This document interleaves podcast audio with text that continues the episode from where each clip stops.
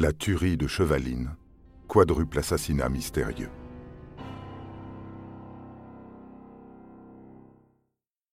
Il est établi que la voiture s'est arrêtée sur le parking du Martinet entre 15h et 15h35.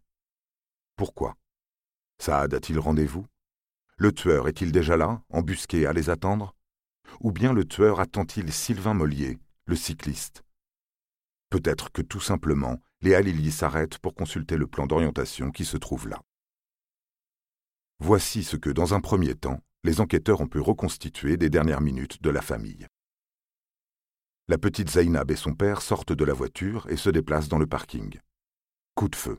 Saad se précipite vers sa voiture en empoignant sa fille, tandis que Sylvain Mollier arrive à vélo. Le père remonte dans sa voiture, mais sa fille ne parvient pas à le suivre. Le cycliste est touché par balle. Son vélo tombe de l'autre côté de la route, en face du parking.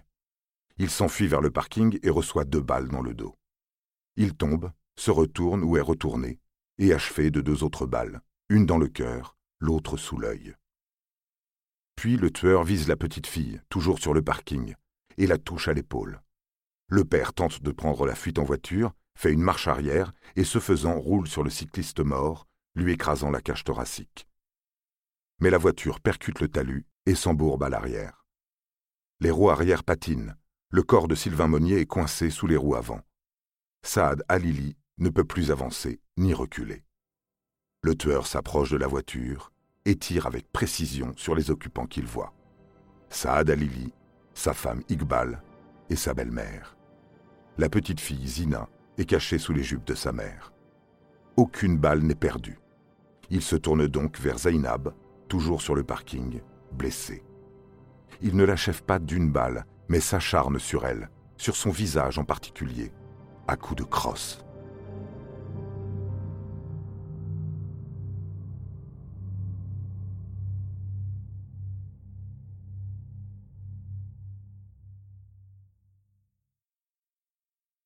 Tout ça s'est déroulé en deux minutes. Quelques poignées de secondes plus tard, William Brett Martin arrive à son tour sur le parking et découvre le carnage.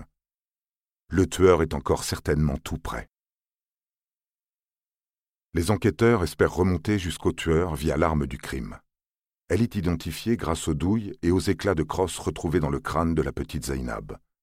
C'est un Luger Parabellum P06, un pistolet automatique dont le chargeur ne contient que huit balles.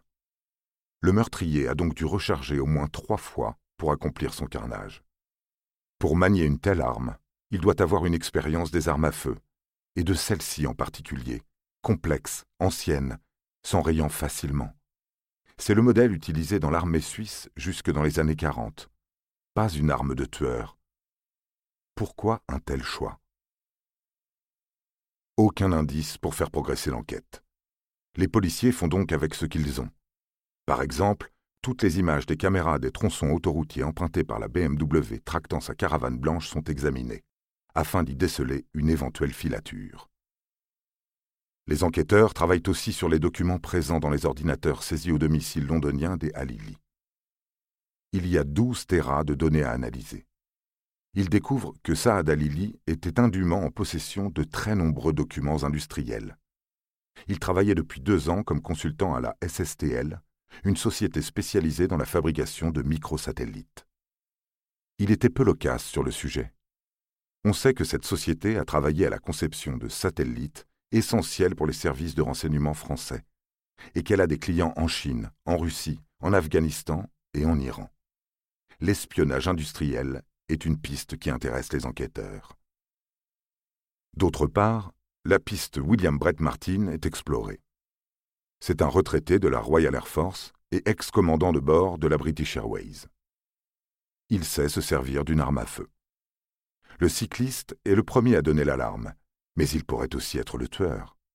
Un tueur qui prévient les secours, ça s'est déjà vu. De plus, les enquêteurs estiment qu'il est impossible qu'il n'ait rien vu, ni rien entendu. 24 coups de feu, alors qu'il se trouve à moins de 500 mètres, et il n'entend rien.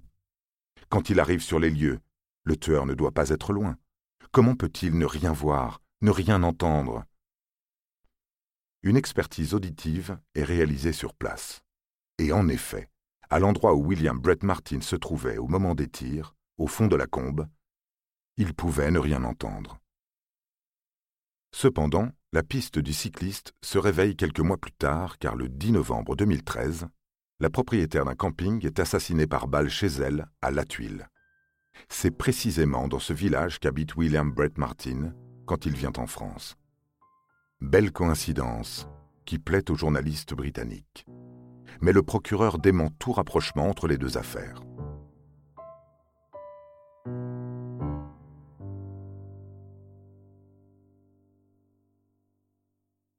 Une autre hypothèse attise la curiosité des journalistes d'outre-Manche, la piste Sylvain Mollier. Et si c'était lui, la cible principale du tueur? Et si les Halili s'étaient seulement trouvés au mauvais endroit au mauvais moment? Sylvain Mollier a 45 ans. Il habite Ugine, non loin de Chevaline. Il est père de deux adolescents et depuis peu d'un bébé qu'il a eu avec sa compagne, Claire Schutz, pharmacienne. Pour s'occuper de ce dernier enfant, il a pris un congé paternité de trois ans. Pour les enquêteurs, il est au-dessus de tout soupçon. Mais pas pour la presse. Un journaliste français publie le témoignage d'une amie de Sylvain Mollier. Le jeune père lui aurait affirmé qu'il se sentait en danger. Jalousie? Quelle femme jalouse serait capable non seulement de tuer son amant par balle, mais aussi toute une famille inconnue, sans oublier de fracasser le crâne d'une petite fille à coups de crosse? Mais la presse britannique soutient la piste Mollier. Selon elle, c'était lui la cible principale du tueur. Des rumeurs circulent aussi sur une vie sentimentale agitée, ainsi que sur un conflit d'argent lié à la pharmacie de sa compagne. En jeu, plus d'un million d'euros. Mais rien ne confirme ces rumeurs. Les enquêteurs explorent parallèlement la piste irakienne. Si les parents de Saad ont fui le régime dictatorial de Saddam Hussein, Saad, lui, ne rejette pas la possibilité d'un retour au pays. Il envisage même sérieusement de s'installer à Bagdad, malgré l'incompréhension de son cousin qui lui-même y vit. Il est très hostile aux États-Unis et à l'intervention américaine en Irak. Sur des sites irakiens, il dénonce la manière dont les Américains ont détruit son pays. Saad a-t-il déplu? A-t-il été trop véhément?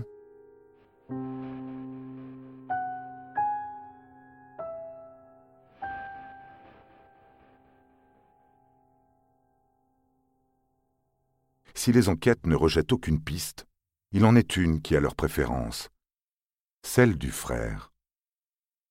Zaïd et Saad Alili sont deux frères très proches à l'origine, puisque tous deux enfants d'exilés.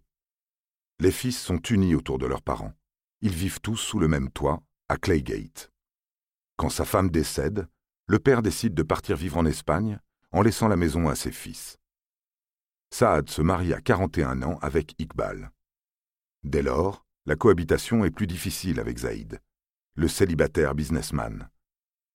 En 2011, Zaïd quitte la maison familiale et s'installe non loin de là dans un appartement. Saad change les serrures. Mais en août 2011, le père meurt. L'héritage se chiffre en millions d'euros et le partage des biens se passe mal. En effet, Saad a découvert que son frère avait tenté de falsifier le testament de leur père afin de le déshériter et de s'accaparer tous les biens paternels. Il estime que la maison de Claygate est à lui, mais Zaïd ne l'entend pas ainsi. Les relations entre les deux frères sont très tendues. Dès le début de l'enquête, Zaïd Alili se présente de lui-même à la police. Il affirme qu'il n'est pour rien dans le meurtre de son frère. Interviewé à la télévision britannique, il déclare même dans un premier temps qu'il s'entendait très bien avec lui, avant de modérer ses propos lors d'une seconde interview. Il n'est cependant alors pas inquiété. Mais le 21 juin 2013, Zaïd Alili est convoqué pour une audition par la police française à Annecy. Il ne se rend pas à la convocation. Il est donc arrêté par la police londonienne et placé en garde à vue. Il est devenu le suspect principal. Interrogé, il reste muet. Son domicile et son lieu de travail sont perquisitionnés, mais rien de probant n'est trouvé. Il est relâché. En octobre 2013, il s'exprime au micro de la BBC. Il se dit innocent et propose de passer au détecteur de mensonges. Il accuse les policiers français d'avoir mal fait leur travail et de dissimuler des preuves pour cacher le vrai coupable. Il se dit victime du système judiciaire français, mais ne fait rien pour se porter partie civile.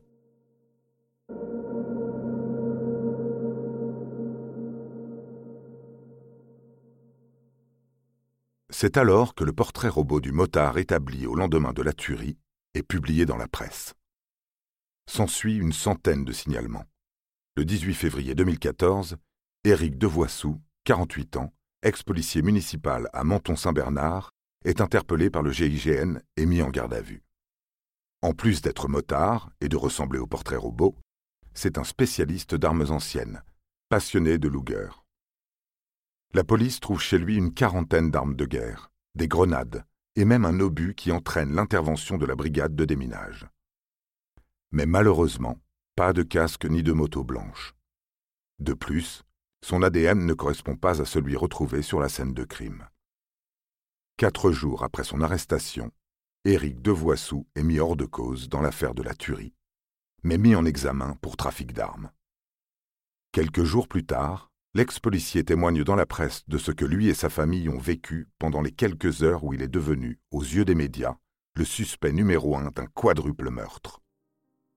Sa femme et son fils de 13 ans ont vécu terrés pendant quatre jours, volets fermés, pour échapper aux journalistes et aux curieux. Certains ont même tenté de forcer la maison de retraite où se trouve sa grand-mère de 92 ans, pour obtenir une interview. On le décrit comme un être primaire et violent. Il perd son travail et doit entendre son père pleurer pour la première fois. Le vent des médias a traversé la vie d'Éric Devoissou et l'a détruite.